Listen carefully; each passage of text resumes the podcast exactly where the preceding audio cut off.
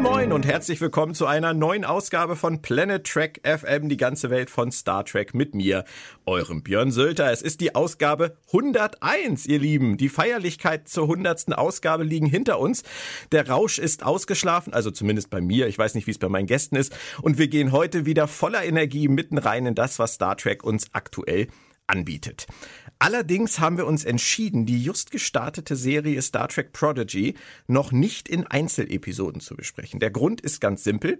Wir warten lieber, bis die 2022 auch hierzulande zu sehen ist. Angesichts der Ausstrahlungsstrategie, die gerade veröffentlicht wurde, ist das aber vermutlich auch eher eine relativ gute Idee, denn die 20 Episoden werden über einen ziemlich langen Zeitraum gestreckt und immer wieder unterbrochen. Von daher, ich sag mal, alles richtig gemacht und ich denke, wir sprechen heute einfach mal über das, was wir halbwegs spoilerfrei leisten können. Unseren ersten Eindruck von der neuen Serie anhand der ersten drei Episoden Lost and Found Sound, eine Doppelfolge und Starstruck. Dazu habe ich mir ein dynamisches Duo eingeladen. Beginnen wir mit der Dame. Es ist die Autorin und Übersetzerin Claudia Kern. Hallo Claudia. Hi Björn. Schön, dass du da bist, allerdings nicht alleine. Claudia wird flankiert von einem Mann, der endlich sein Comeback feiert. In der linken Ringecke des Casts der Autor und Übersetzer Christian Humberg. Moin Christian. Moin Björn, äh, duckt euch, ich boxe. Nein, äh, ja, hallo. Äh, du, du boxt nur auf äh, Discovery ein. Ich hoffe nicht heute. Auch da nur, wenn ich's muss. Bin ich eigentlich Batman oder Robin in dem dynamischen Duo? Das könnte Claudia entscheiden. Claudia, bist du lieber Batman oder Robin? Ich meine, die Frage ist, lässt sich ziemlich offensichtlich beantworten, aber ich würde mich wirklich schlecht fühlen, meinem geschätzten Kollegen den Robin aufzudrücken, wenn man auch den Batman haben kann. Stimmlich ist er allerdings deutlich näher am Batman und ich näher an Robin. Also das macht es nicht einfacher. Können wir Batman klonen? Zu was macht mich das eigentlich? Joker? Äh, Joker. Hallo? Also wenn ich wählen darf, riddle me this, riddle me that. Echt? Wärst du gern ja. der Riddler? Ja, ich wäre ich wär auch gern Harvey Two-Face, aber ich kann ja nicht jeder sein. Wow. Also von daher. Gab's, Harvey. gab's nicht irgendwann mal okay. so einen Bad Hund auch oder sowas? Gab's garantiert Bestimmt. Mal. Humberg, Humberg möchte Sylter als Haustier eine sehr schöne, ein sehr schönes Fazit dieses Casts zu einer sehr frühen Minute. Ähm, ich finde auf ja, jeden also Fall, es ist eine kleine, schöne Runde für diese kleine, junge Serie. Und ich habe schon erwähnt, wir wollen es nicht Szene für Szene auseinandernehmen, sondern eher generell drüber sprechen, was die Hageman Brothers oder wie Moritz Wohlfahrt immer sagt, die Hagemann-Brüder da für uns fabriziert haben. Christian, für viele ist New Track immer noch ein großes Thema. Wen wundert's? Und ich weiß, dass auch du immer mal wieder deine Sorgen mit Discovery und mit Picard hattest und wahrscheinlich auch weiterhin haben wirst. Aber Lower Decks hat dich überzeugt, oder? Voll und ganz. Ich äh, habe es an dieser Stelle schon des Öfteren gesagt, Lower Decks ist die beste neue Trek-Serie seit Deep Space Nine. Dazu stehe ich nach wie vor. Also die zweite Staffel war für dich genauso gut oder sogar noch besser? Sogar noch besser. Sie war ähm, noch ein gutes Stück weit charakterbezogener. Äh, so absurd man, so absurd das auch klingt, bezogen auf so eine 20-minütige Comedy-Zeichentrickgeschichte. Aber ich bin den Figuren deutlich näher gekommen in der zweiten Staffel als in der ersten. Und da mochte ich das alles schon sehr. Das siehst du ähnlich, Claudia, oder? Ja, ich kann mich äh, Christian nur zu 100 Prozent anschließen. Ähm, äh, mir hat die erste Staffel schon sehr gut gefallen. Die litt allerdings, wie du ja auch mehrfach angemerkt hast, an dem Wir können keinen Witz auslassen Syndrom. Und ähm, in der zweiten Staffel haben sie ein klein bisschen die Zügel angezogen, haben dafür gesorgt, dass das alles ähm, wenig, wie soll man sagen, geistig gesünder wirkte als die erste Staffel. Das meine ich. also, das also sie, sie, sie, ähm, sie ist äh, fokussierter und ähm, pickt sich ein, eigene, äh, der einzelne Charaktere raus, die dann weiterentwickelt werden. Und das ist alles wahnsinnig stimmig. Ich bin immer wieder hin und weg davon, was die alles in 24 Minuten inklusive Vor- und Abspann pressen können. Mhm. Und ähm, ja, es geht mir wie Christian von den New Track-Serien, gefällt sie mir tatsächlich mit Abstand am besten. Und das ausgerechnet bei der Animationsserie. Das ist schon eigentlich ein kleiner Witz. Aber Christian, wenn du Prodigy jetzt mal ganz oberflächlich mit der ersten Zeichentrickserie aus den 70ern und mit Lower Decks vergleichst, was wollten die anderen beiden sein? Was waren sie? Und was ist das hier? Und was will das hier sein? Ich würde tatsächlich sagen, Lower Decks nehmen wir da mal außen vor, weil es an eine andere Zielgruppe geht. Aber die äh, klassische Zeichentrickserie aus den 60, 70ern, pardon, und äh, Prodigy heute sind im Grunde das gleiche Ding, nämlich Star Trek fürs Kinderprogramm, allerdings fürs Kinderprogramm der jeweiligen Zeit. Das war in den 70ern so, wie es war, glaube ich, ganz okay. Es war billig produziert, ja, aber das waren die eigentlich alle in der Zeit. Und äh, heute, äh, Prodigy hat natürlich deutlich größere Schauwerte und erzählt natürlich auch ganz andere Geschichten. Aber von der Sache her, vom Rezept her, sind die sich, glaube ich, relativ ähnlich. Ich, da wäre ich tatsächlich bei dir, Lower Decks ausgenommen, weil ich glaube, wir sind uns inzwischen alle einig, das geht an ein sehr track-affines, älteres Publikum, so wie es gemacht ist, so wie es präsentiert ist, so wie der Humor ist. Ähm, die anderen beiden sollten sicherlich das gleiche sein, aber Claudia, kannst du dabei Christian sein? Also für mich war das mit der ersten Zeichentrickserie immer so, dass ich das Gefühl hatte, die war nicht Fisch und nicht Fleisch, die war nicht für klein und nicht für groß. Ja, das ging mir auch ein bisschen so. Also sie wandte sich äh, zwar an das klassische ähm, Wochenend äh, oder wollte sich da einfügen, aber schafft es auch nicht so ganz. Zum einen glaube ich, weil man alleine dadurch, dass man die Stimmen der ähm, Originalschauspieler verwendet hat, im, man auch zu nah an dem Erwachsene, an der Erwachsenen-Track-Serie war und die Figuren sich eigentlich so benahmen wie in der Erwachsenen-Serie, aber in Geschichten steckten, die für Kinder gedacht waren. Und dadurch entstand dieser Eindruck, dass ähm, nicht, die Serie sich nicht richtig entscheiden konnte, was sie eigentlich wollte. Und gleichzeitig darunter litt, dass sie so billig produziert war. Da würde ich tatsächlich ein, ein Stück weit widersprechen. Ja, ja, Es, ist, es ist eine Kinderserie gewesen die nicht zwingend immer sehr kindertauglich erzählt hat oder vom Erzähltempo vielleicht nicht, nicht immer auf die Zielgruppe genau geschielt hat. Aber ich glaube schon, ähm, dass es ihr gut getan hat, die Originalsprecher zu nehmen seinerzeit. Zum einen, weil das Fandom gerade da am Wachsen war und entsprechende Identifikation, schwieriges Wort, da war und durch die Zeichentrickserie auch noch verstärkt wurde. Und zum anderen, um Gottes Willen, was, was haben die denn zu der Zeit sonst machen können? Die, die Schauspieler, das Originalensemble, die waren froh um jede Mark, die du denen gegeben hast. Und du, hier war halt eine. Ja, da will ich dir, ähm, ich glaube, wir sagen eigentlich dasselbe. Mhm. Aus unterschiedlichem äh, Blickwinkel, weil ich bin auch nicht der Meinung, dass es für, dass es, dass äh, sie die Schauspieler nicht hätten nehmen sollen.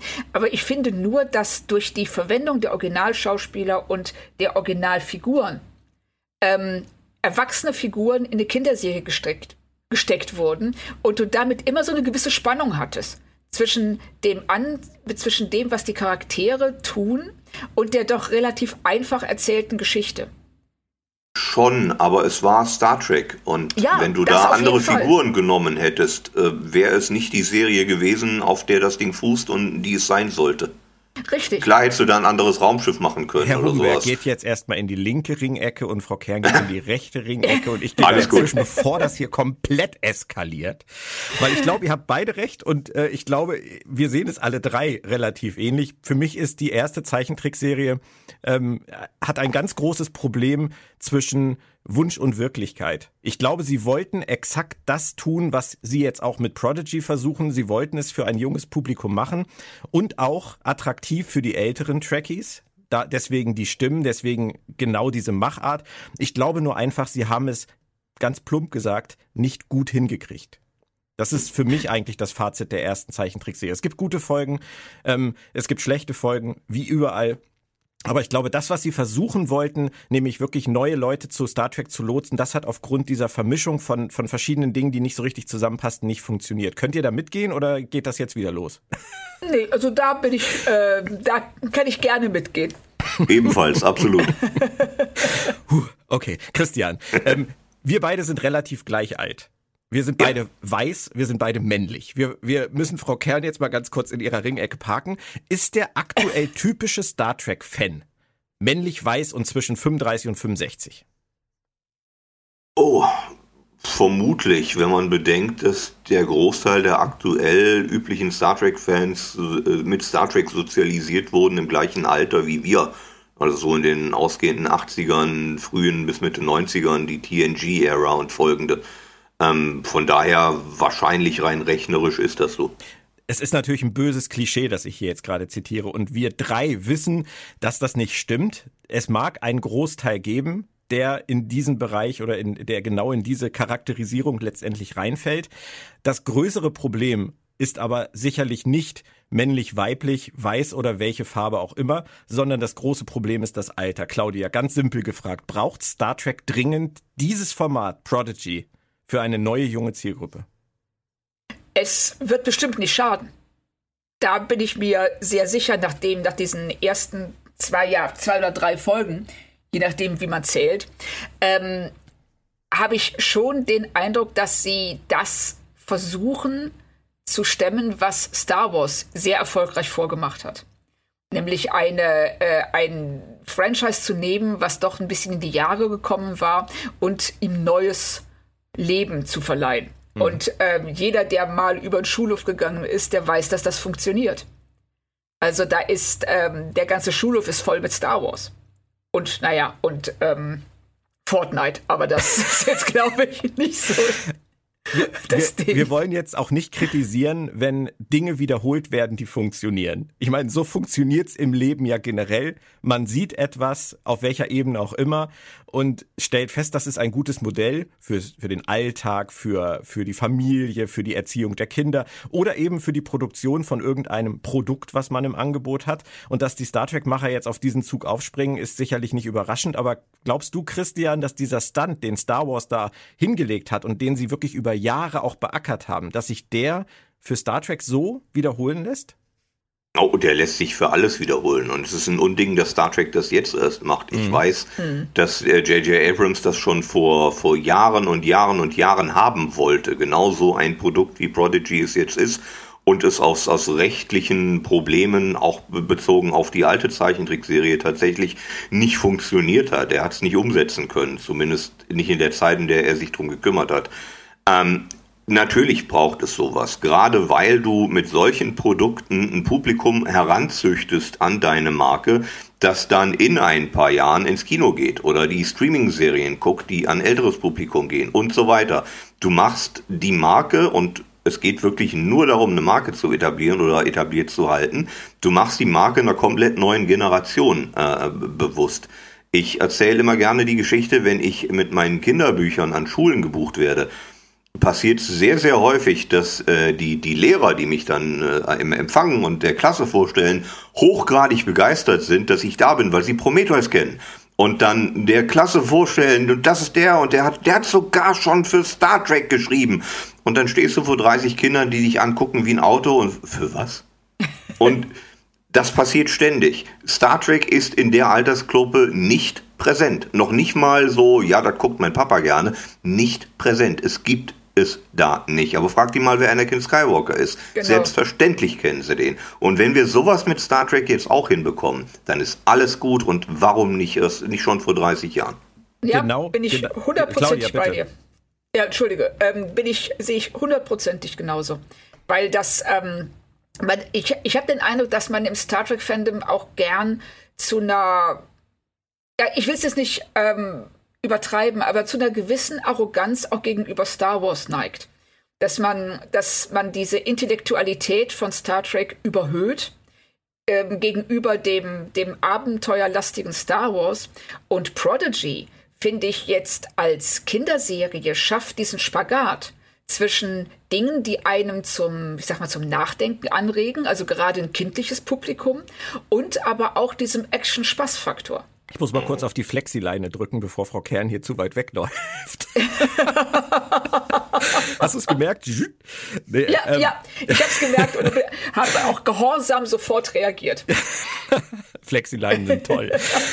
Nein, äh, da hast du sicherlich komplett recht und ich bin auch bei Christian. Es ist spät Es ist ja. meiner Meinung nach nicht zu spät und ich möchte da auch an dieser Stelle gerne nochmal wieder eine Lanze für Mr. Kurtzman brechen, über den man ja sagen kann, was man will und der ja auch Dinge getan hat, über die man gar nicht sprechen möchte.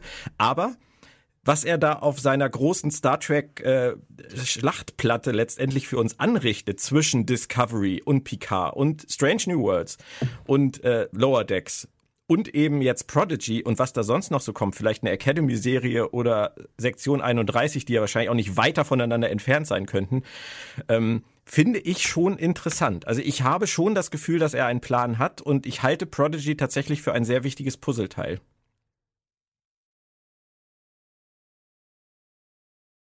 Niemand Hallo? sonst sieht das so. Ah. Also, nee, ich habe einfach darauf gewartet, wen du jetzt ansprichst. sind sie nicht gut erzogen? Sie sprechen nur, wenn sie gefragt sind. Ganz genau. Habe ich mir gedacht, mache ich es einmal offen? Hat voll nicht funktioniert. Finde ich, find ich toll, finde ich super. Das musst, lassen wir so. Das finde ich Also du musst dir einfach deine, deine Gesprächspartner als Packlets vorstellen, dann läuft das schon. Hier ist Raum für Ihre Notizen. Genau, das ist, das ist dann wieder der Moment, wo mich mein Vertriebspartner anruft und sagt, da ist eine Pause, wo nichts passiert im Podcast. Ist das richtig so? Dann sage ich, ja, das ist richtig so, das ist Kunst. Ganz genau. Lasst uns an den Anfang des Pilotfilms springen und jetzt dahin kommen, wo Frau Kern eben schon hingeprescht ist. Ich hätte Ups. ehrlich gesagt eine ganze Weile nicht gemerkt, dass ich hier Star Trek schaue. Also eigentlich bis zur siebten Minute, als die Einblendung Star Trek Prodigy kam. Wie ging's euch, Christian? Ähm, ja, ich verstehe, was du meinst und äh, unter normalen Umständen würde ich dir äh, zustimmen, aber ich habe eine Theorie. Und zwar, es gab in den letzten 20, 30 Jahren im Star Trek Buch- und Comic-Sektor viele eigenständige Geschichten ohne die bekannten Schauplätze und Figuren. Dementsprechend war ich so ein Stück weit schon dran gewöhnt, dass eine Star Trek-Geschichte nicht, nicht zwingend auf der Brücke von irgendeinem Raumschiff beginnt oder mit, mit Figuren beginnt, die ich kenne, sondern auch ganz woanders, auch vom Setting her komplett woanders passieren kann. Und so ein Stück weit ist der Anfang von Prodigy wie der Anfang von einer neuen Star Trek Romanserie, Star Trek Vanguard oder sowas, Star Trek Titan oder sowas. Du bist an einem ganz anderen Ort als sonst, mit ganz anderen Figuren unter ganz anderen Umständen und trotzdem fühlt es sich wie Star Trek an. Da würde ich tatsächlich, das würde ich zur Diskussion stellen. Ähm, ich weiß, was du meinst und ich bin auch komplett mhm. bei dir. Ähm, ich sehe das auch und ich finde das auch toll. Ich finde das toll, dass sie das so machen. Aber ja. ähm, wenn man ehrlich ist, und da frage ich auch gerne mal Claudia, ähm, das ist schon die ersten sieben Minuten. Man könnte, wenn man es nicht wüsste, könnte man, so wie die Musik ist, so wie die Machart ist und was da so passiert, kann man auch denken, das ist die neue Star Wars-Serie, oder? Absolut. Und das ist zum einen allein deshalb, äh, alleine wegen der 3D-Animation, die mich irgendwie sofort in Clone Wars versetzt hat. Ja. Aber auf der anderen Seite sehe ich auch, was Christian meint, weil da schlägt schon so ein Star Trek-Herz hinter. Und das merkt man auch schon in den ersten sieben Minuten, gerade wenn man durch Romane so ein bisschen vorgeprägt ist. Ähm, es schwingt auch immer bei der Musik, es, wenn mich nicht alles täuscht, äh, wird ein paar Mal auch ganz, ganz leicht das Star Trek-Thema angedeutet. Mhm. Und ähm, also man wird daran erinnert, wenn man halt was mit Star Trek verbindet, wenn man aber, ich sag mal, als unbedarfter Zuschauer oder als Kind dazukommt, dann hat man erstmal diese sehr starke Eröffnungssequenz mit ähm, den, den, die, mit der Action, mit der Situation in diesem Bergwerk und dass die da alle unterdrückt werden und wie fies das ist. Und man hat schon sofort eine Identifikationsfigur, an der man sich festhalten kann und die einen in diese Geschichte reinführt. Und ich finde, das haben sie echt clever gemacht, dass Erwachsene wie Kinder hier eben schon in diesen ersten sieben Minuten äh, eine Geschichte präsentiert bekommen, die beide ganz leicht unterschiedlich wahrnehmen. Es ist auch überhaupt nicht so negativ, wie ihr das jetzt, glaube ich, aufgefasst habt. Es ist nur tatsächlich so, dass ich das geguckt habe und wenn ich es unbedarft geguckt hätte, wenn ich mir jetzt vorstelle, ich wäre jetzt meine eigene Tochter, die mit elf Jahren Nickelodeon anschaltet und diese ersten sieben Minuten guckt würde die, obwohl sie Lower Decks kennt, die würde auf jeden Fall nicht auf die Idee kommen, dass sie da eine neue Star Trek Serie guckt. Und ähm, das finde ich ja. aber auch völlig okay. Und sie ziehen das ja auch echt gnadenlos durch. Ich meine, der Kopfgeldjäger ist kein Mandalorianer, sondern ein Kazon. Aber die Kazon kennt mhm. man im Zweifelsfall auch nur, wenn man halt wie wir die alten Serien kennt. Dann diese Frau in der Kutte, sehen wir dann später, das ist Gwyn. Aber ich meine, das hat auch so einen leichten Jedi-Vibe. Dann der Druide ja. neben ihr, diese Plattform, auf der sie stehen. Das ist ja auch komplett diese, diese ähm, Boba Fett-Geschichte. Dann ähm, die Schiffe, der Diviner, der mich total erinnert hat, äh, wie er da aus diesem Ding rauskommt oder da in diesem Ding sitzt wie Vader damals. Ja. Ähm, dem man seine Aufwartung machen muss. Das ist, äh, Christian, das ist, das schreit schon so ein bisschen, wir sind auch so cool wie Star Wars, oder? Ja, schon. Allerdings ist das vermutlich auch die Art von, von Optik, die die Zielgruppe von so einer Serie erwartet. Gerade weil sie sie seit Jahren durch Clone Wars und ähnliche Geschichten kennt. Selbst von Jurassic Park gibt es eine Zeichentrickserie, die genauso gezeichnet ist. Das ist vielleicht ist das, äh, ich sage ich jetzt mal, ohne dass ich sie alle kennen würde, vielleicht ist das der Standard in, in dem Segment. Das, was heute marktüblich ist. Und dann wäre es schade, wenn es bei Star Trek nicht auch so aussehen würde, weil das Publikum diese Art von Optik kennt. Und ich finde die Bilder sehr schön bei Prodigy. Wirklich toll. Ja, es ist Hochglanzanimation, absolut. Ja. Der erste Charakter, der eingeführt wird, Dell, keine Herkunft, Wunsch nach Freiheit, ähm, erhält von einer anderen, von Gwyn, die Chance, diesen Fugitive Zero, einen Medusen zu finden. Ähm, Gwyn ist die Tochter des Diviners. Da wird schon ein bisschen verstrickt. Also für ganz Kleine ist es dann wahrscheinlich nichts, aber die Figuren sind schon alle recht klar gezeichnet, oder Christian? Mit Sicherheit, klar. Sparta Schlumpf und seine Freunde ähm, von daher, klar, auf jeden Fall ist man da schnell dabei. Die sind unterschiedlich genug. Die sind lustig genug. Guckt man sich Murph mal an. Wofür ist Murph da, wenn nicht um lustig zu sein? Ich mag Murph sehr. ähm, äh, sowas. Und ja, ich kann mir die Namen merken. Das ist alles andere als selbstverständlich, dass ich mir nach zwei, drei Folgen die Namen der Figuren gemerkt habe. Das war, ich habe mir das tatsächlich in meine Notizen geschrieben mit Ausrufezeichen, dass ich nach der, schon nach der zweiten Folge dir ganz genau sagen kann, wie jeder auf der Brücke heißt. Ja. Und bei Discovery überlege ich nach drei Staffeln noch, verdammt nochmal, wer ist denn das, der da vorne sitzt? Wie heißt der nochmal? Und das passiert mir hier nicht. Ist mir auch aufgefallen. Habe ich mir tatsächlich auch notiert.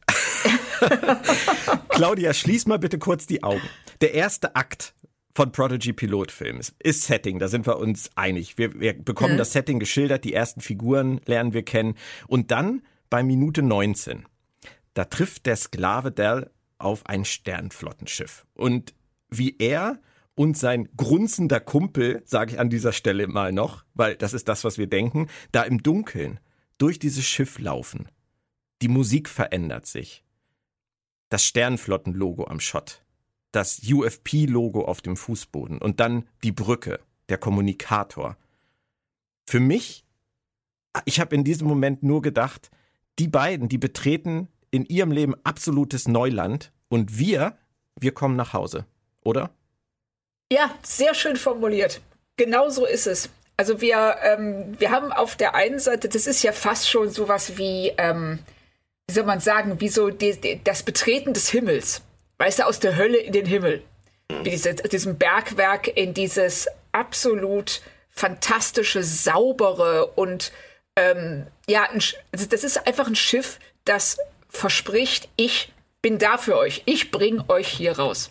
Ja, und vor allem das, nicht nur ich bin da für euch im Sinne auf die Charaktere bezogen, sondern das Schiff ist für uns da. Weißt du, ja, das, das ist Schiff das, was ist ich empfunden da, ist, habe. Genau, das ist so, das ist auf einmal diese Verbindung, das reicht uns praktisch die Hand und sagt, okay, bisher wart ihr an einem unbekannten Ort, aber habt nicht so richtig gewusst, was los ist, aber jetzt kommt ihr nach Hause. Kannst du und unsere jetzt, Gänsehaut verstehen, Christian? Nicht nur das, ich teile sie gerade sehr, sehr massiv. Es ist so, so eine, für uns ist es ein Nachhausekommen, äh, für die Zielgruppe für das kindliche Publikum ist es der Anfang vom Volkshochschulkurs Star Trek. Was ist das eigentlich? Und genau so wie, wie, wie Dell und die anderen Sehr jetzt schön. lernen müssen, was ist die Föderation, wie funktionieren diese Raumschiffe, was ist das hier alles, lernt deine Tochter, wenn die zum ersten Mal in Kontakt mit sowas kommen sollte durch so, ein, so eine Serie, was es ist, was Leute wie wir drei seit Jahrzehnten feiern und gerne gucken. Mhm. Ja, und ich finde ähm, auch, es wird ganz, ganz klar, dass ähm, das machen sie hier wirklich gut. Diese, die USS Protostar oder die, die Föderation, das UFP-Logo, das ist Hoffnung. Ja. Und das drückt sich da so aus, also die, wie sie da reinkommen, wie das Schiff präsentiert wird. Also ich hatte auch, das war für mich ein totaler Gänsehautmoment. Äh, ich habe jetzt auch gerade wieder totale Gänsehaut, wo du das sagst, weil ich habe gerade nur, als du das sagtest mit der Hoffnung, ich krieg schon wieder Gänsehaut, habe ich gerade gedacht, wie lange mussten wir darauf jetzt wieder warten? eine Serie zu bekommen, die einfach ohne, dass sie irgendwas tut. Sie, äh, sie machen ja eigentlich gar nichts Großes. Also zumindest im Pilotfilm noch nicht. Das sieht ja in der, in der ersten richtigen Folge dann mit, äh, mit einem Auftritt von einer bestimmten Dame schon ganz anders aus. Aber sie machen mit so wenig, machen sie den Figuren in ihrer Serie Hoffnung, die sie dringend nötig haben. Und sie machen uns Hoffnung auf das, was wir, wie Christian das auch eben sagte, schon so lange Zeit feiern. Und das finde ich toll. Das gibt ja. mir ein und richtig gutes Gefühl. Genau. Und, auch so lange Zeit vermisst haben. Ja. Um, ich, will, ich will nicht vorgreifen, aber es gibt ja diese Stelle in der ersten regulären Episode, wo eine gewisse Person unseren Helden erklärt, was ist eigentlich die Föderation. Ja. Und als ich das gesehen habe, habe ich mir gedacht, das hätte ich in Picard haben wollen. Genau ja. das. Dieses, Bewusst, dieses Bewusstsein für das, was man hat und was man gar nicht wegschenken muss, um irgendwas anderes zu sein, weil es für sich genommen das Tollste ist und das ist, was du haben willst. Da ist die Föderation, da ist die Vielfalt, äh, IDIC und so weiter. Das, das ganze Fund, mit dem Star Trek seit den 60ern wuchert. JL kennt das nicht in Picard. Aber hier ist es wieder und Ach, das gibt Hoffnung. Leute, es ist doch verrückt, wenn man darüber mal nachdenkt. Also da müssen wir jetzt dran an das Thema, weil wir haben hier ein Team, um Alex Kurtzman, das sich um diese ganzen Sachen kümmert. Und die bringen uns mit Discovery eine wahnsinnig actionreiche, moderne Serie, die ähm, sich im Prinzip daran aufhängt, von einer dramatischen Bedrohung zur nächsten zu fliegen. Wir haben mit Picard, was du gesagt hast, wir haben eine so hoffnungslose Serie, ein so hoffnungsloses ja. Szenario der Zukunft bekommen. Und genau dieses Team ist aber offensichtlich sich vollständig bewusst, wenn wir das Ganze Kindern vermitteln wollen, warum Star Trek so geil ist, dann machen wir das so wie in Prodigy. Wie kann das denn angehen, dass die sich darauf besinnen können für Prodigy und das aber sonst, sage ich mal, oft nicht merken? Ich glaube, es sind andere Leute jetzt, die die, die, die Welten in Star Trek erschaffen. Mike McMahon ist nicht Alex Kurtzman und auch nicht Michael Chabon. Also Discovery ohnehin, das Ding ist mit der wahnsinnig heißen Nadel geplottet worden. Da war die halbe Staffel gedreht, bevor die überhaupt wussten, was die machen wollen. Äh, wurscht. Ähm, Picard leidet vermutlich darunter, dass man irgendwas super krasses machen musste, damit Stuart überhaupt kommt. Auch da kann ich nur spekulieren, aber ich hätte das so nicht gemacht, aber da sind wir uns ja einig. Ähm, aber Mike McMahon ist jemand wie uns, wie wir, der ist auch in, in den 90ern hat er da gesessen und hat TNG geguckt und fand das toll. Und der schreibt heute Lower Decks. Die, die Hagemans haben zumindest mal Voyager geguckt. Anders kann ich mir das nicht erklären. Und vermutlich sogar gemocht. Und als dann der Auftrag kam, mach mal Star Trek, ah ja, klar, kenne ich. Ich weiß nicht, ob Alex Kurtzman vorher Star Trek kannte.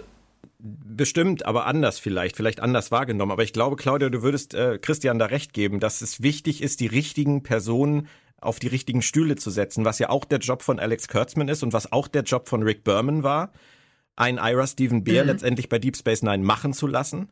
Ähm, und ich glaube, in den beiden Fällen jetzt hier mit McMahon und mit den Hagmans, da hat er den richtigen Riecher gehabt.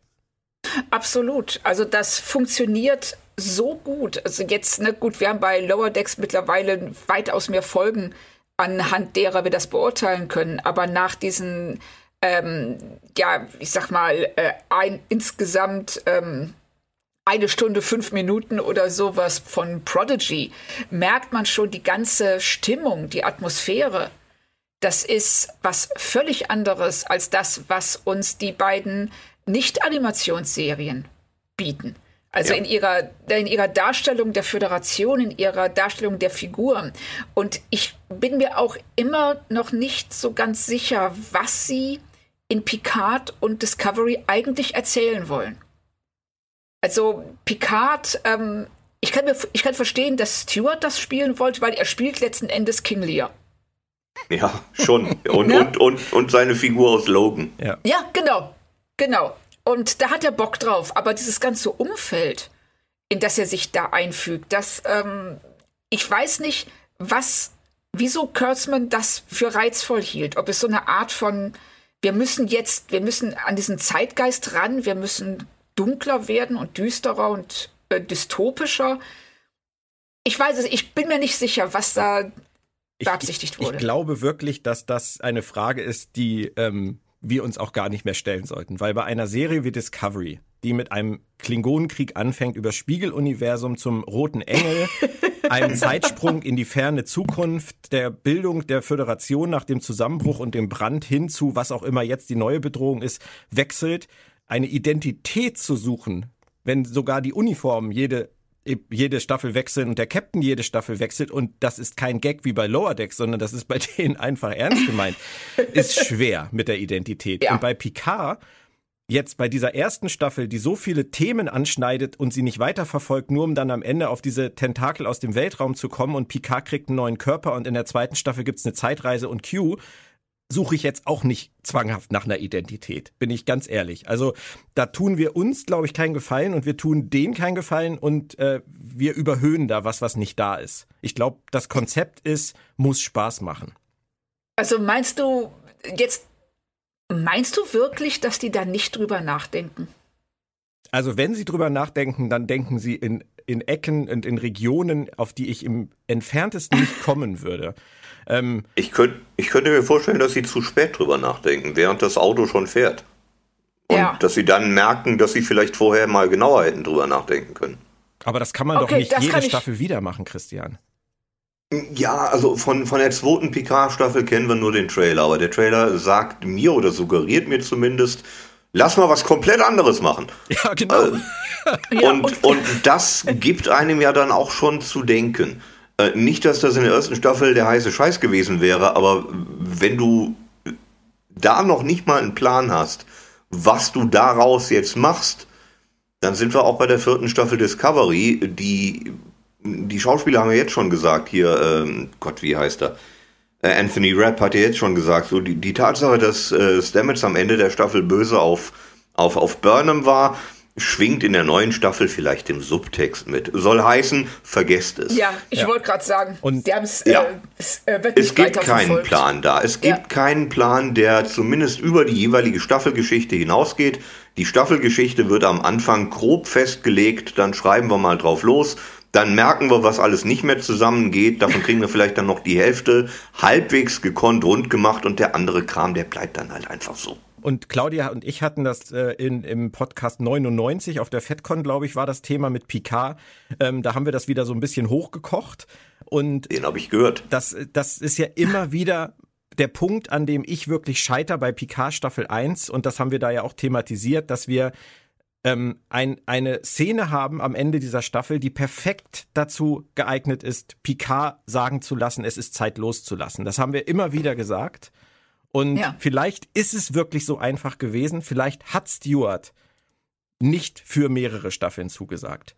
Vielleicht wollte Shaben den Bogen vom Anfang der Staffel mit Data und Picard auf der Enterprise D und dem Kartenspiel bis zum Ende spannen und Picard diesen Abgang verschaffen. Vielleicht hat er irgendwann gesagt, ach, scheiß drauf, machen wir noch zwei.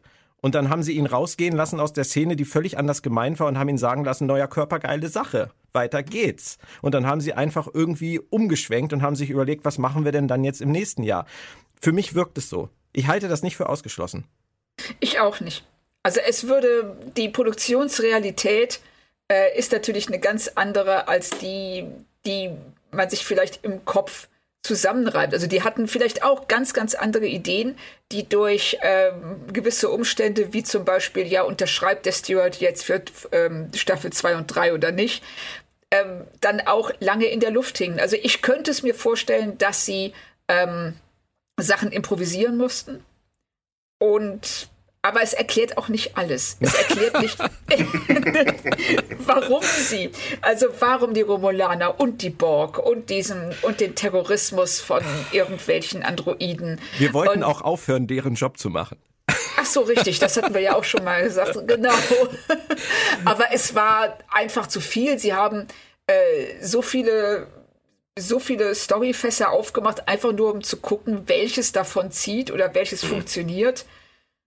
Aber am Ende sind sie damit allen nicht gerecht geworden. Zurück richtig. zu Prodigy. Oh, richtig, da war ja oh, was. Ja, stimmt, richtig. was war das, das nochmal? Ja, genau. Ich fand das total gelungen. Ähm, das ist so ein kleines Beispiel von mir, dass dieser grunzende Riese, Rocktack, ähm, nach Anwendung des Universalübersetzers auf einmal wie ein Kind klingt und sich dann sogar noch als Mädchen herausstellt. Ja. Ich finde, da spielen sie so toll mit Vorurteilen und Klischees und gerade für diese Zielgruppe ist das so wichtig, oder? Claudia? Ja, also ich war so begeistert von dieser Wendung, weil wir haben vorher dieses Klischee des großen, tumpen Riesen. Und dann drehen sie das so, dass sich raussteht, dass Rock Tag ein kleines Mädchen ist. Ein kleines, schüchternes Mädchen. Und wie toll ist das auch, was das über äh, Vorurteile und Kommunikation sagt, dass sie in dem Moment, wo der Universalübersetzer äh, äh, funktioniert, dass sie in dem Moment wirklich sagen, äh, guck mal, Sachen, die dir fremd sind und unheimlich oder die du nicht verstehst, red mit den Leuten, dann, dann wird's schon. Sehr schön. Ja, genau. Und das vermittelt mir wahnsinnig viel Vertrauen in die Autoren dieser Serie. Ja. Wenn sie, das sind, das sind Kleinigkeiten. Ich gebe es zu, das sind Kleinigkeiten. Wir reden hier jetzt nicht über, über große Kunst und Dinge irgendwie, die man, die man übertreiben muss. Aber es ist eine, eine Szene, bei der ich wirklich ein, ein seliges Lächeln im Gesicht hatte. Und, also ich ähm, finde nicht mal, dass es eine Kleinigkeit ist. Ich finde, das ist ähm, etwas, das ganz klar ähm, die Botschaft sendet, was dieser Serie wichtig ist.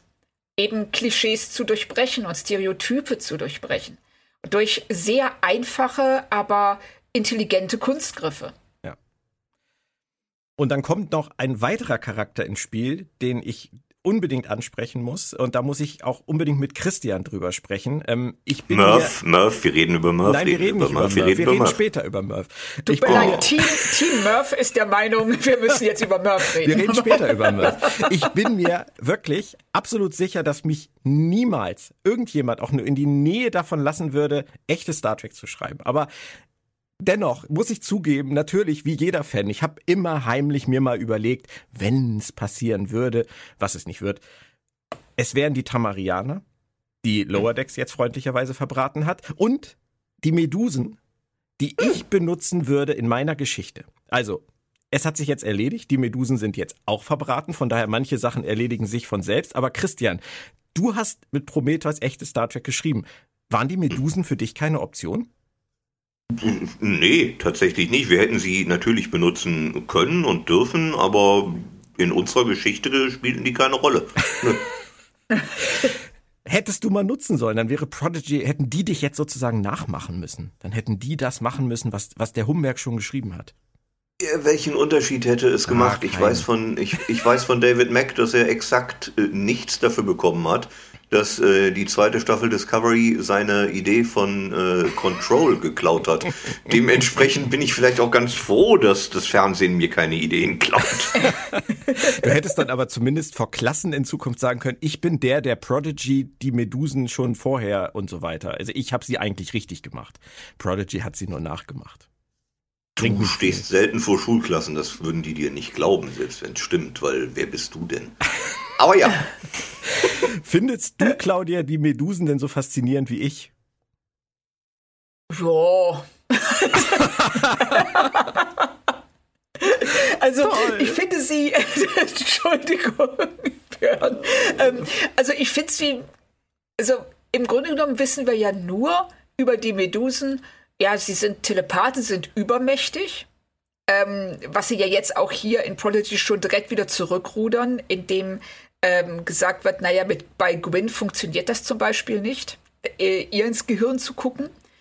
Und, ähm, und die sind so krass hässlich, dass man durchdreht, wenn man einen Medusen in seinem natürlichen Zustand sieht. Das finde ich jetzt als Charakterisierung bisher ein bisschen dünn. Und deshalb haben, mir, haben mich die Medusen auch nie so, so fasziniert. Also, ich weiß es nicht. Das, ich finde sie interessant eben als ähm, Wesen, die, die, die nicht körperlich ähm, geschlechtslos und ähm, hochintelligent sind. Aber das ist natürlich wahnsinnig schwer zu schreiben. Für den Humor funktioniert es, finde ich, bisher ganz gut. Vor allem ja. mit, mit äh, den kurzen Einlassungen äh, von, von Zero in Richtung ähm, von Dell, wenn er mal wieder irgendwas mhm. sagt und er ihm dann, ihn dann korrigiert und sagt, das war jetzt wieder gelogen. Ja. Das finde ich ganz schön. Und ich kann dich auch beruhigen, Claudia, nach dem Tamarianer-Desaster bei Lower Decks. Ähm, ich habe hier tatsächlich Hoffnung. Also ich erfreue mich bisher tatsächlich an den Medusen. Christian, ich bin, äh, um das dir auch zu erklären, ich bin kein großer Fan davon, wie sie mit den Tamarianern in Lower Decks umgehen. Nur so am Rande und kurz erwähnt. Da also, bin ich relativ leidenschaftslos, aber okay. Ja, geht, geht, mir ganz genauso. Also das ist auch, da hast du dir ein Schlachtfeld ausgesucht, auf dem einfach keiner gegen dich kämpfen will. so. Und wir stehen schon in den Ecken. Denk mal drüber nach. Richtig. Ja, irgendwas stimmt also. da nicht. Das Leute akquirieren geht auf jeden Fall weiter. Ähm, Jankom Pock äh, ein Name, den man auch nicht vergessen kann. Der Telleritentechniker wird dazu geholt. Und da fand ich die Einführung, gerade im Hinblick auf das, was wir über die Telleriten aus den anderen Serien und auch aus Romanen wissen, ziemlich gelungen. Du auch, Christian? Absolut. Sehr äh, liebenswerte äh, Figur. Freundlich, rüpelhaft. Ich habe zuerst gedacht, das wäre ein Talaxianer, so Nilix-mäßig, weil wir ja auch im Delta-Quadranten sind. Aber nein, äh, es ist ein Tellerit und äh, herzlich gerne. Ich bin gespannt, was noch alles mit dem passiert. Und dann kommt Murph ins Spiel. Jetzt könnt ihr euch Murph! Murph! Das ist aber schon so wie Baby Yoda und Jaffet aus Orville sehr stark Zielgruppen gesteuert, oder Claudia? Was willst du jetzt damit sagen? ja, das ist so für die simpleren also Gemüter. Also Nein, das ist halt, das ist was für die Kleinen. Für die Claudia. Ja, Murph ist. Nein, also ich finde, Murph ist so eine, ähm, so eine Bastakitenfigur. Das ist ähm, jemand, der wow. unabsichtlich immer das Richtige tut. Also von einem äh, von einer richtigen Handlung in die nächste stolpert, ohne, zumindest glauben wir das bisher, ohne wirklich zu verstehen, was er da macht. Und das finde also ich eigentlich total cool. Ich bin 1,75 und finde den toll. Ist das klein? Ich weiß es nicht. Ähm, ich bin voll für Star Trek Murph. Warum heißt die Serie nicht Star Trek Murph? Ich würde auch das gucken. Ich, ich bin ein Fan von. Ja, genau. Ich will, ich will einen Spin-off, äh, so Muppet Babies mäßig mit Murph für noch Jüngere, also für mich. Ich will einen Spin-off mit Murph. Murph macht fünf Minuten lang Folgen, lustige kleine Dinge im Maschinenraum der Protostar. Das wäre doch schön. Genau. Und ähm, am Ende schafft er es immer wieder, etwas zu verbessern, obwohl er eigentlich nur die Teile vom Schiff frisst. ich glaube, er frisst dort einen Stuhl. Ähm, ja, aber das wäre dann so ein bisschen wie mit Scrat bei, bei Ice Age, ne? Macht auch eigentlich ja. nicht, trägt nichts zur Handlung bei, aber ist auch komplett unverzichtbar. Ja, und genau. unvergessbar. Und unvergessbar. unvergessbar. Jeder kennt den. Und äh, Murph wird ähnlich sein. Das glaube ich auch. Alleine äh, können wir mal kurz da, äh, innehalten, wie großartig der Name ist. Murph. Ja. ja. Also, dieser ja. außerirdische Blob namens Murph, das ist fast auf dem Level mit der Andorianerin namens Jennifer.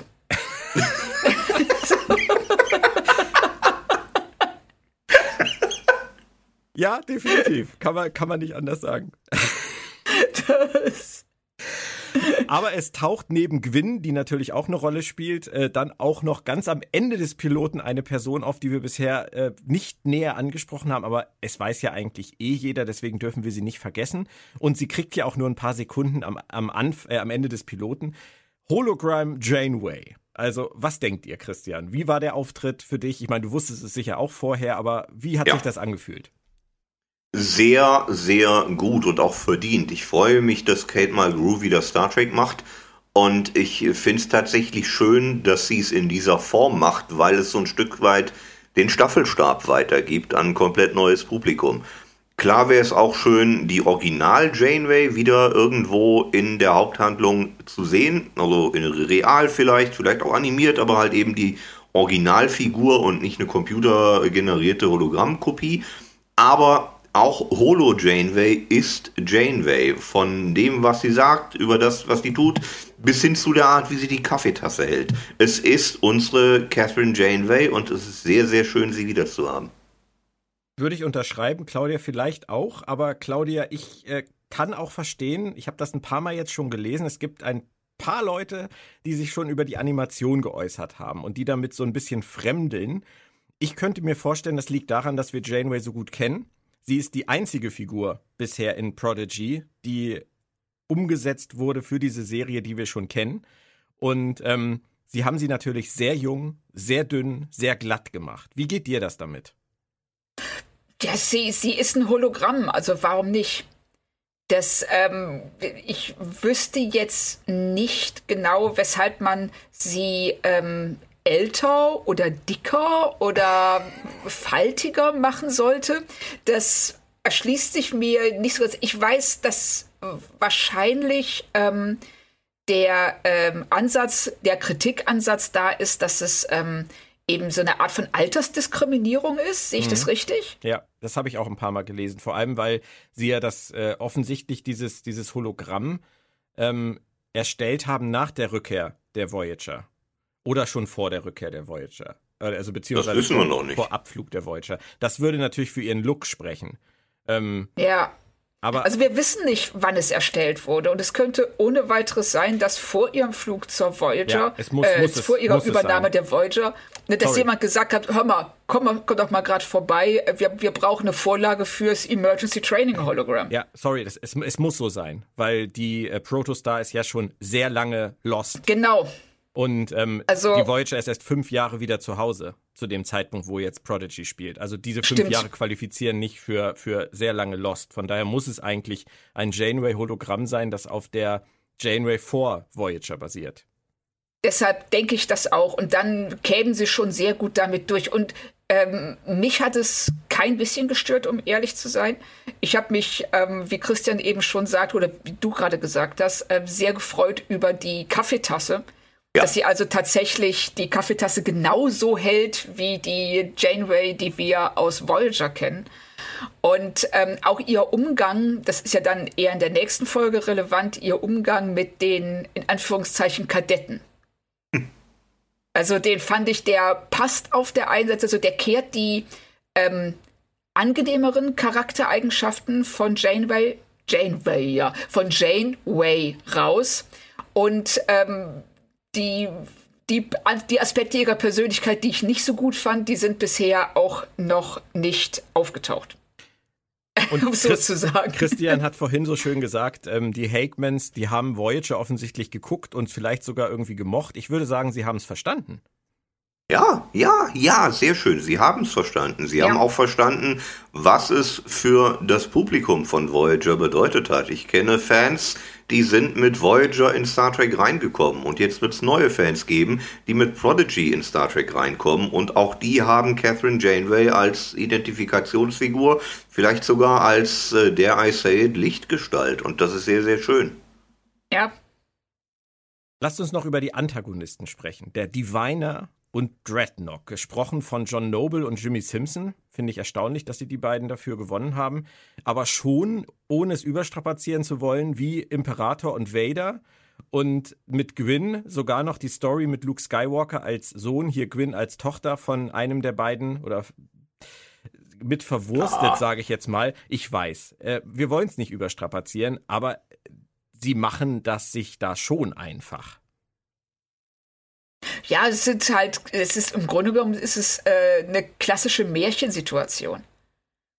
Ja, also da bedient sich ja Star Wars ebenso sehr in dieser, ähm, du hast den, den, den bösen Herrscher und die, ähm, die liebevolle Tochter, die eben darin aufwächst und sich davon befreien muss. Das sind ja so ganz klassische ähm, Geschichten.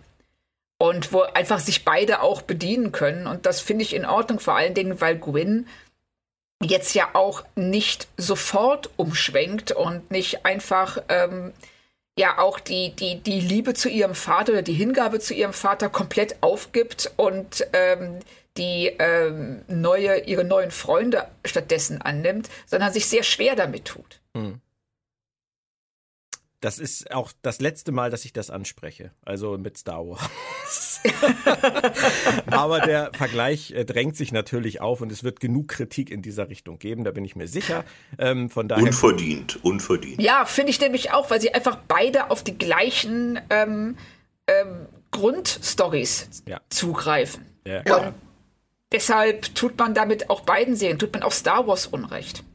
Und ein klassischer Antagonist ist ein klassischer Antagonist. Der macht genau sowas. Ja. Und ich bin hin und weg davon, dass sie John Noble dafür bekommen haben. John Noble macht Star Trek jetzt. Wie toll ist das? Ja, und er ist absolut großartig. Ja. Äh, auch, wenn er, auch wenn er ein bisschen aussieht wie Gollum. Dafür ja. kann er nichts. Aber richtig, Dafür kann auch Kate Mulgrew nichts, dass sie aussieht, wie sie in der Serie aussieht. Ja, aber ja. sie sieht halt in der Serie so aus, wie die Serie optisch ist. Ja.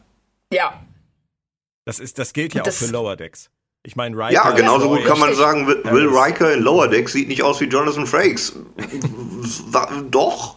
Ein Stück, doch. Richtig. Nur er halt eben wie, wie, Jonathan Frakes in Lower Decks. Das wollte ich gerade sagen. Er sieht aus wie Jonathan Frakes, wenn Jonathan Frakes in Lower Decks ähm, äh, eingeführt worden wäre. Ja. Genau. Und, und hier auch, also dass ähm, John Noble, ich habe auch in einem Interview mit ihm gelesen, dass er sich von Ricardo Montalbans ähm, ja. Performance als Khan hat inspirieren lassen. Was Gute man Wahl. auch merkt. Das äh, finde ich sehr, sehr schön. Von Kahn zu Gags ist jetzt nicht der einfachste Spagat, aber vielleicht kriegen wir ihn irgendwie hin. Wir sind ja auch nicht unbedingt die Kernzielgruppe, das müssen wir festhalten, aber außer Claudia. Über, außer Claudia. ein bisschen über die Trefferquote bei den Gags noch reden in den ersten drei Folgen. Ich zum Beispiel, ich fand dieses Safety-Video in der ersten Folge fand ich großartig, als er da in dem Lift steht.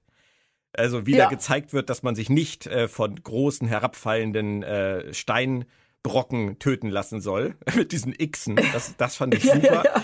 Alles von Murph fand ich natürlich super. Was anderes kann ich Murph. nicht sagen. Ich setze mich sonst komplett Murph. in die Nesseln hier.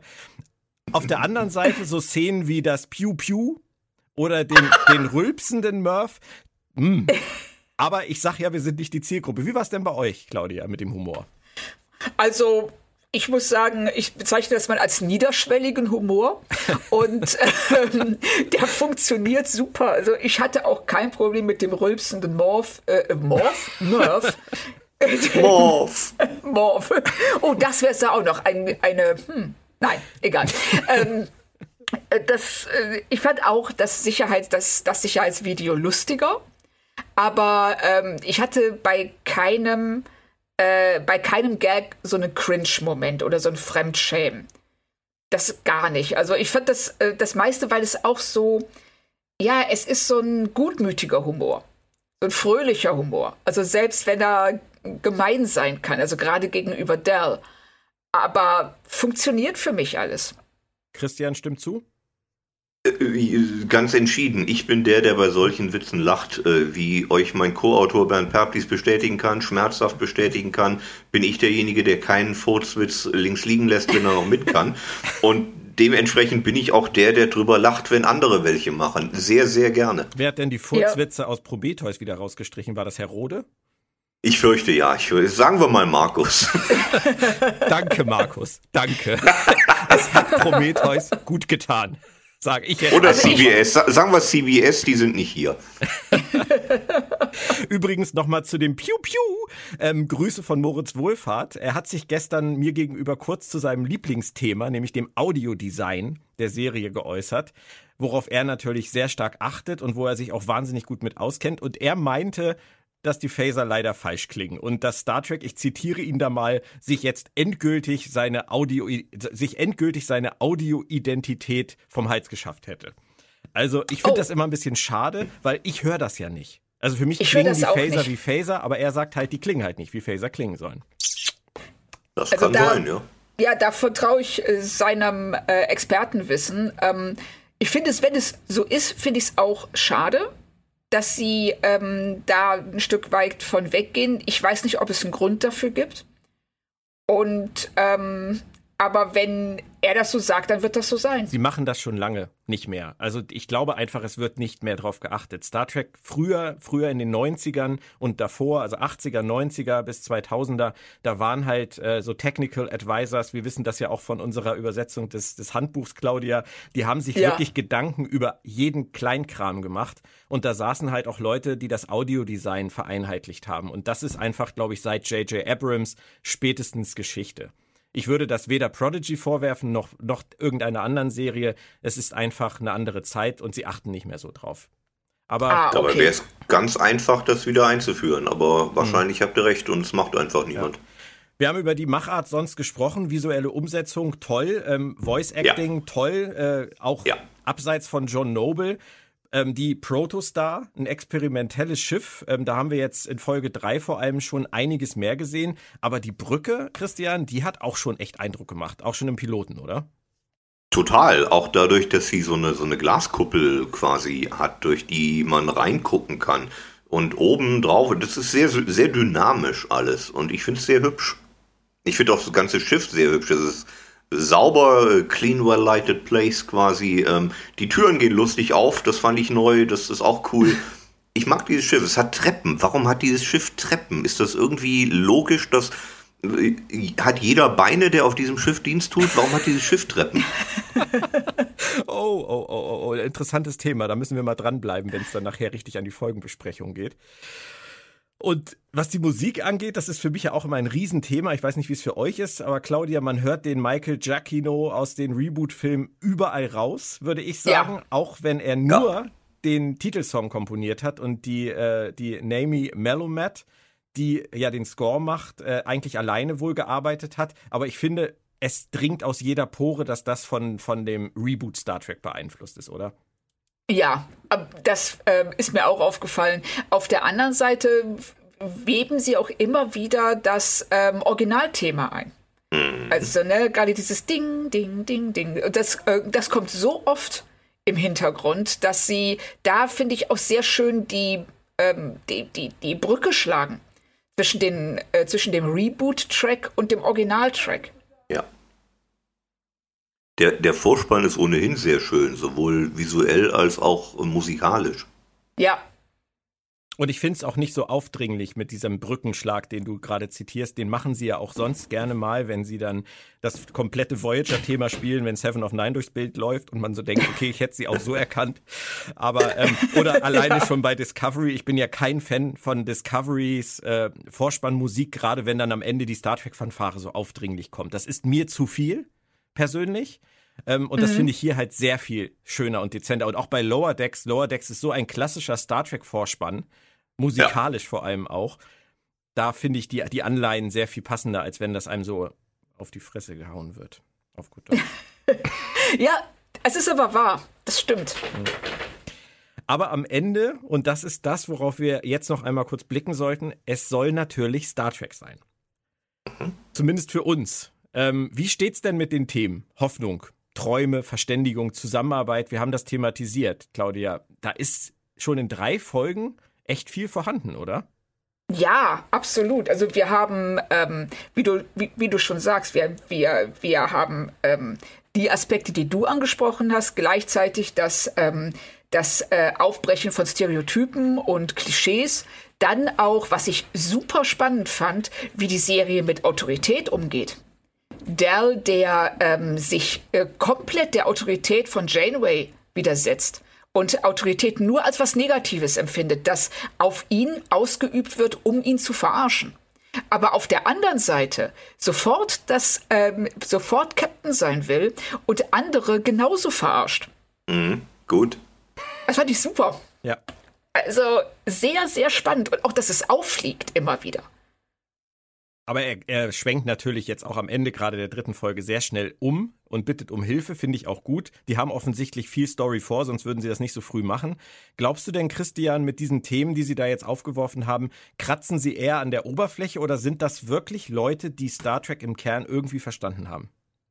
Ich glaube tatsächlich, dass sie es verstanden haben. Ich weiß nicht, ob sie es schon nennenswert lange vorher richtig gut kannten, bevor sie den Auftrag bekommen haben. Denn es ist ja eine Auftragsarbeit, diese Serie ursprünglich. Aber ich glaube, dass die Hagemans ihre Hausaufgaben schon gemacht haben und man merkt es auch. Und man würde sich das von den Showrunnern anderer Serien, anderer Staffeln ähnlich wünschen. Ähm, ich glaube wirklich, dass wir hier ein gutes Star Trek haben. Ich erwähne gerne nochmal den Volkshochschulkurs. Ja. Wir haben dieses Angebot an die Kinder, sowohl die Kinder in der Serie als auch die Kinder vom Fernseher. Mhm. Übrigens, es gibt da einen besseren Ort. Wenn er wollt, fliegt mit und wir finden den und auf dem Weg erkläre ich euch, was das ist. Mhm. Und das ist das, was äh, Janeway hier macht. Das ist das, was die Serie als solches macht. Und ich kenne den Ort, ich kenne ihn seit Jahrzehnten, ich mag ihn sehr und ich freue mich trotzdem, ihn neu zu entdecken. Ich glaube, dann kann ich es mir sparen, euch zu fragen, seid ihr an Bord für Prodigy? Claudia. Also ähm, ich muss sagen, das, was Christian hier gerade gesagt hat, kann ich zu 100% unterschreiben. Ich bin auch sehr gespannt, welches, ähm, welche Art von Zuhause uns erwartet im Verlauf der Serie. Und ähm, ich bin absolut an Bord. Ich freue mich auf die nächsten Folgen. Ich freue mich darauf zu sehen, wie sich diese Figuren entwickeln, die jetzt schon in diesen ersten drei Folgen sehr schön charakterisiert worden sind und äh, wohin die Geschichte geht. Also ich bin wirklich sehr, sehr angetan von dem, was wir bisher gesehen haben. Ja, und ich schließe mich euch beiden da an. Also du hast das eben sehr, sehr schön gesagt, Christian. Und gerade diese Doppelung mit dem Angebot an die Kinder in der Serie und die Kinder da draußen, diesen Ort ja. kennenzulernen, von dem wir glauben, dass es ein guter ist, das ist eine wirklich sehr, sehr schöne Geschichte und ich hoffe, dass sie das so durchziehen können. Für einen First Look auf diese Serie, und mehr sollte das heute ja nicht sein, denke ich, haben wir vieles abgedeckt. Die detaillierten Besprechungen zu Prodigy gibt es dann irgendwann 2022. Ich bin übrigens sehr gespannt, wie meine Tochter das findet. Ähm, gerade weil ich sie mit das mir, Gefühl. Ja, gerade weil sie mit mir Lower Decks guckt, ähm, was ja ein vielleicht eher ungewöhnlicher Einstieg in Star Trek ist. Aber ähm, ich wollte ihr weder Discovery zumuten, noch war ich der Meinung, dass Picard ihr irgendwas sagen würde. Ähm, und die alten Sachen sind einfach für eine Elfjährige zu alt, ohne Vorbereitung vor allem. Da bewundere ich den Herrn Perplis, der letztens bei Facebook mal geschrieben hat, dass er mit seinem Sohn, glaube ich, jetzt äh, Star Trek-Folgen guckt. Also das könnte ich mit meiner Tochter jetzt nicht machen, irgendwelche Classic-Folgen auspacken. Das äh, würde mir merkwürdige Blicke einbringen. Deswegen bin ich froh, dass ich Prodigy habe und mit Prodigy vielleicht das erreichen kann, was sonst einfach schwer zu erreichen ist, wenn man es nur erzählt. Und vielleicht bringt es sie dazu, Interesse zu entwickeln an dem, was es da sonst noch gibt. Im Zweifelsfall über die Reboot-Kinofilme erst einmal und dann vielleicht weiter. Lassen wir es uns einfach mal auf uns zukommen. Was die deutsche Synchro angeht, ähm, möchte ich ganz gerne noch einmal an die Verantwortlichen einen Gruß schicken, Gerti Honeck bitte anzurufen. Ähm, Gibt's die noch? Natürlich. Schöne oh, Grüße an Frau Honeck. Äh, also ohne Gerti Honeck sollte sich keiner trauen, das hier in Deutschland rauszubringen. Das ist Stimmt. ja mal klar, sonst ja. zettel ich hier einen ja. kleinen Aufstand an. Und ähm, wir haben ja auch schon gehört, Chakotay soll in Prodigy irgendwann auftauchen. Robert ja. Bertrand wird die Rolle wieder übernehmen. In Deutschland wäre es Frank Otto Schenk gewesen, der ist aber leider 2020 schon gestorben. Aber ansonsten denke ich, sollte man echt jede Chance nutzen, uns die deutschen Stimmen dann auch wiederzubringen. Und da gibt es ja einiges an Potenzial. Ich meine, Nilix ist ja auch im Delta-Quadranten geblieben. Da könnte man ja vielleicht auch nochmal vorbeischauen. Gucken wir einfach. Weiter geht's hier bei Planet Track FM kommende Woche und mit der harten Realität, nämlich mit einem Rückblickcast auf drei Jahre Star Trek Discovery. Christian, wir freuen uns schon, oder? Ich sag mal ja. und Claudia freut sich auch, denn sie muss nicht mitmachen. Genau, und eine Woche Und eine Woche später geht's dann bereits los mit unseren Besprechungen zur vierten Staffel von Star Trek Discovery mit Christian, mit dem lieben Moritz und bestimmt auch mal mit Claudia. Du sagst jetzt auch bitte einfach ja. Ja. Denn, wie bei jeder neuen Staffel, es wird großartig. Und die vierten Staffeln sind ja auch die Staffeln, wo es richtig losgeht. Und das wird auch bei Star Trek Discovery so sein. Auf jeden Fall. So say we all. Ach nee, falsche Serie. Und wenn nicht, parallel machen Claudia und ich uns auf den Weg nach Deep Space Nine und besprechen für euch in Kürze auch die nächsten 26 Episoden der zweiten Staffel dieser klassischen Star Trek-Serie. Also viel Star Trek für uns, viel Star Trek für euch. Und ich hoffe, ihr freut euch drauf. Claudia, Christian, vielen, vielen Dank. Ja, danke für die Einladung. Ich danke auch, vor allem Murph. Natürlich, hey. Team Murph. und ihr da draußen bleibt gesund. Danke fürs Zuhören und bis bald. Tschö. Tschö. Tschö. Team Murph. Yay piu, piu, piu. Ich will T-Shirts. Murph als Föderationspräsident. Bitte auf T-Shirts.